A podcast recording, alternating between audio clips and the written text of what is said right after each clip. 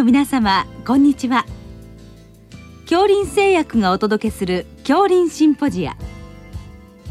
毎週この時間は医学のコントラバシーとして一つの疾患に対し専門の先生方からいろいろな視点でご意見をお伺いしております。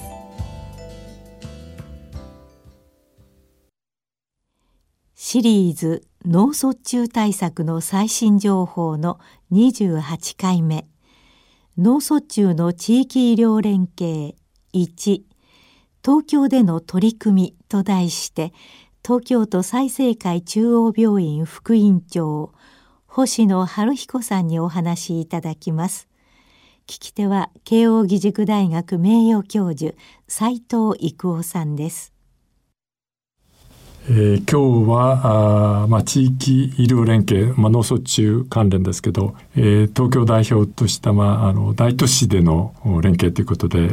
お話しいただきます。よろしくお願いいたします。お願いします。えー、これは、まあ、あの今もいろいろ行われてるんでしょうけど、まあ、かなり歴史があることなんですよね。そうですね。やはりあの脳梗塞の治療のやっぱり一番大きな転換点っていうのは2005年に始まった TPA ですね。うん、で TPA が使うためには脳梗塞患者さんで発症から当時は3時間以内に薬が打てるようにしなくちゃいけないということなので、うん。うん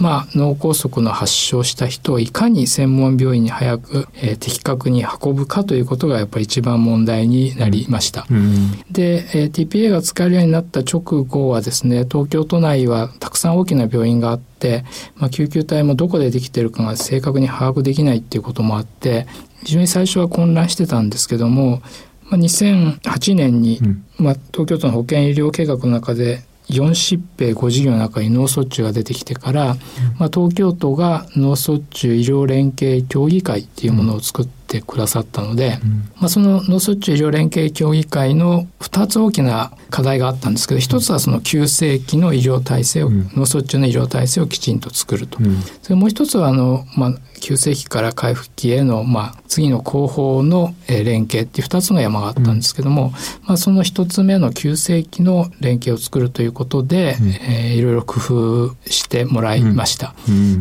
で当時は二次医療圏の中で TPA が打てる病院を必ず確保しようということで、えー、最初の段階の時にはカレンダーを作りまして、うん、えー、何日はどこの病院が TPA が打てる打てないとかですね。そういうことで救急隊がそのカレンダーを持つことで、えー、脳卒中の中で TPA の適用になりそうな人はそこに運ぶっていうことをやってたんですけども、うん、まあ、教育会の中でも最初の頃から話は出てたんですけども東京都には端末が急性期の病院には必ず消防庁の端末が来ていて、えー、例えば外科の治療ができるとかできないとか常にこうリアルタイムに丸×が出るシステムがありましたからそこに脳卒中の中でも TPA が打てる。まあ、脳卒中の A 選定という名前になってますけど、うん、あるいは打てない B だけど脳卒中が見られるっていう B ですね。A と B に関して丸×をリアルタイムでつけるようにならないかってことがずっと出ていてそれが3年ぐらい経ってですかね、うん、そのカレンダーシステムから丸×システムになってですね、まあ、それ以降は都内で倒れた場合は救急隊の人はまあ、発症24時間以内の脳卒中であって TP が打てる可能性がある場合は TP が打てる可能性のある施設 A 選定の病院に必ず運ぶと。しかも近くのところへ運ぶと。いうシステムができているので今は、まあ、脳卒中で、まあ、最初にまあ出血か梗塞か当然分かんないと思うんですけども、まあ、脳梗塞で TPA が打てる可能性があるっていう人に関しては救急隊は、まあ、今ここで倒れた場合はどこに運ぶっていうことはですね、リアルタイムで分かるようには今なっているということですね。はい。で、まあ、あの TPA がまずあってその後も血管内治療が出てきたわけですね。そうですね。TPA の問題の中で、やっぱり大きな血管が詰まった場合には溶けきれないっていうようなことが分かっていて、うん。うん、で2013年ですかね。いわゆる血管内治療を行うことによって非常に重篤な脳梗塞が、まあ、改善できるというか治療できるってことが分かってきて、うん、でそうなるとやっぱり血管内治療も TPA と同じように1分1秒を争ってできるだけ早くできる施設に運ぼうということが必要であるということになったわけですね。でもう3年ぐらい前からその脳卒治療連携協議会の中で血管内治療を含めた体制づくりが必要だってことで実は東京都内でワーキングをずっとやってたんですけども都庁の中でですね、うんでやっと今年になって多分4月ぐらいになるとこのその端末の中にですね血管内治療ができるかどうかっていう項目を追加してもらえるということになってきました。まだ1月の22日にその説明会なので、まだあのすぐ目の前にあるわけではないんですけども、もう数ヶ月後には多分動くようになると思います。まあ、そうすると救急隊としては今どこで血管内治療ができる施設がそばにあるかないかも分かりますし、それから TPA をもし打った施設でもですねもうこれは血管内が追加で必要だよねっていう場合にはその端末の上でどこにあるか消防隊が全部把握してますから、うん、いわゆる上り搬送というか搬送してもらってドリップシップレトリーブっていうことがですね、うん、まあ、スムーズにできるようになるだろうということが期待できるということだと思います。はいあのまあ、血管内治療が、まあ、あのそういった形で発展してきたっていうことで、まあ、あのそこに、まあ、行きたいっていう人で集中してしまうってことは、まあ、逆にあのバランスが悪くなってちょっと困ることもあり得るわけですね。そうですねやっぱり都心はいくら病院が多いとは言ってますね、まあ、都心は非常に病院多いよねって言われるんですけども、うん、でも人口の割合から言うと、うん、決して全国平均から言うと突出して多いわけではなくて、うん、やっぱりそれだけの人口がおりますので、まあ、ある程度は集まるのはしょうがないんですけど集まりすぎるとですね肝心の治療ができる施設をこう潰してしまう危険性もあるので、やっぱり TPA で済むところも結構あるわけですから、うん、まあ、TPA が打てるところっていうのを常にやっぱ確保しながら、うん、血管内治療ができる施設も一緒に常にこう分かるようにしておくっていう体制が非常に大事なんだろうなというふうには思いますね。うんあのということで、えーまあ、TPA がまあ非常に重要ですけど、まあ、今 TPA の実施率が現段階では、まあ、そんなに高くないわけですね。そうですね。全国平均だと多分5%とよく言われてますけども、うん、まあ、10%近くまでやってる施設も確かにあるので、うん、救急隊の人が患者さんがないしろ早く救急車を呼んでいただくことは大事なんですけども、うん、まず救急隊の人があのそういうところにすぐに運べるシステムを作るってことがすごく大事で、うん、だからまあ東京都で最初に始めた時にその消防隊の人が病院探すとかいうことですね、うん、そういうことがないように済むっていうか、もうすぐに分かるようにするっていうことがやっぱり情報としては非常に重要だったと思うんですね。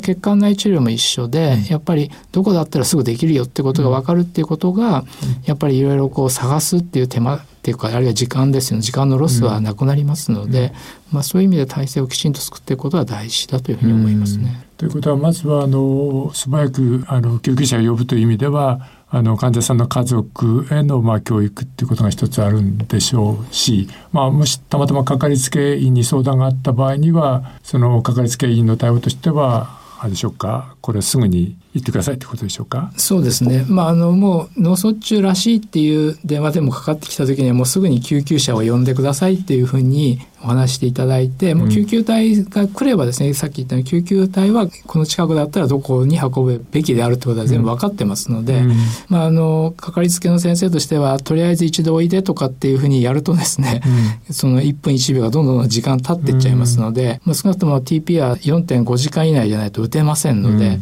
そうすると3.5時間ぐらいの間に病院に来てくださらないとですね、やっぱり病院の中でもいろんなことをしないといけないですから、本当に1分1秒でも早く病院に行かせるっていうことを徹底していただくのが一番大事かなというふうに思いますね。まあその辺のまあ患者さん教育例えば高血圧の患者さん見てた場合にまあそういうこともまあ場合によってはあのお話ししていただくといいかもしれないですよね。そうですね。脳卒中ってでも結構やっぱり心筋梗塞は胸が痛いですぐわかるんですけど、うん、脳卒中の場合にはまあなんかのこう神経症状ですよね。うん、まあ一番簡単なのは肩麻痺とか麻痺が出ればすぐわかりますけど、うん、例えば反毛であるとかですね。めまいとか。めまいとかですね、いろんなやっぱ複雑な症状が出てくるので、うん、まあ、それで多分かかりつけの先生に相談ってことはあると思うので、うん、でもかかりつけの先生はやっぱりもうお医者さんですからこれもしかしたらと思ったらもうすぐにそれは救急車を呼びなさいって指示していただくのが一番いいんじゃないかなというふうに思いますね。はい。あのということで、まあ、急性の病院でそういう対応があるわけですけど、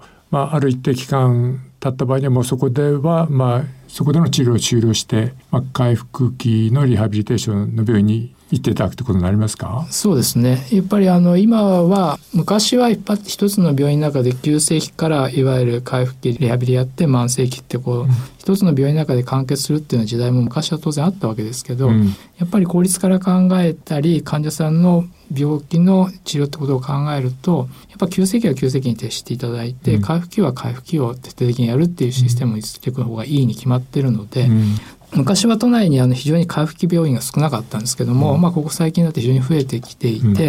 あ、そことのうまい連携をきちんと作っていくっていうことで、うん、まあ、急性期の治療が終わればできるだけ早い時期から回復期のリハに専念していくってことは非常にうまくできるようになってきたと思います。まあ、昔はなかなかの連携パスをうまく使えないとかいろいろあったんですけども、まあ、今非常にその回復期リハ病院が増えたということもあって都内だとかなりこういろんなところに今ありますので、そこにうまくまくこう連携していくっていうことでその回復への連携っていうのは結構うまくできてきてるんじゃないかなというふうに思いますね。はい、ということでそのリハビリテーション病院に大体これ数ヶ月いることが多いんですか？そうですね、まあ、180日までとかいう感じだと思うので、うん。うん。うん、そのぐらいまで行って。そうです、ね、その後はまああの今度はかかりつけ医の？出番も出てくるんでしょうかね。そうですね。やっぱ都心の一つ難しいのは必ずしも倒れたところと住居が近くないことも多いので、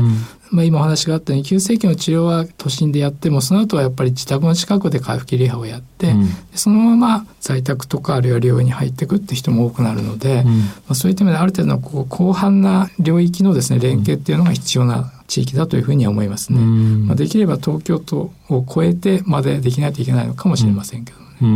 ということで社会復帰ということでしょうかね。そうですね。まあ、予防から始まって急性期の治療回復期をやって、そしてまあできれば社会復帰までできるようないわゆる両立支援っていうのができるように持っていくっていうことが、脳卒中のこの連携として非常に重要だと私は思っております。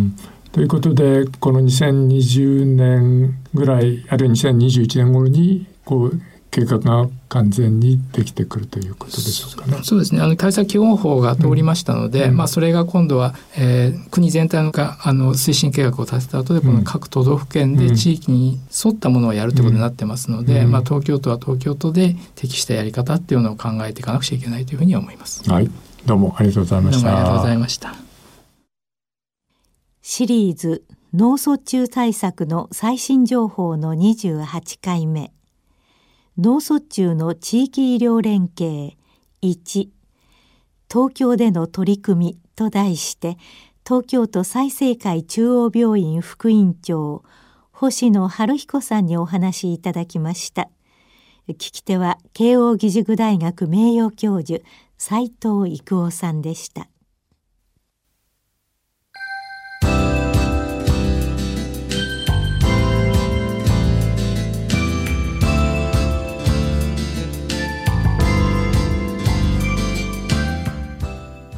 それでは恐林製薬がお送りしました恐林シンポジア。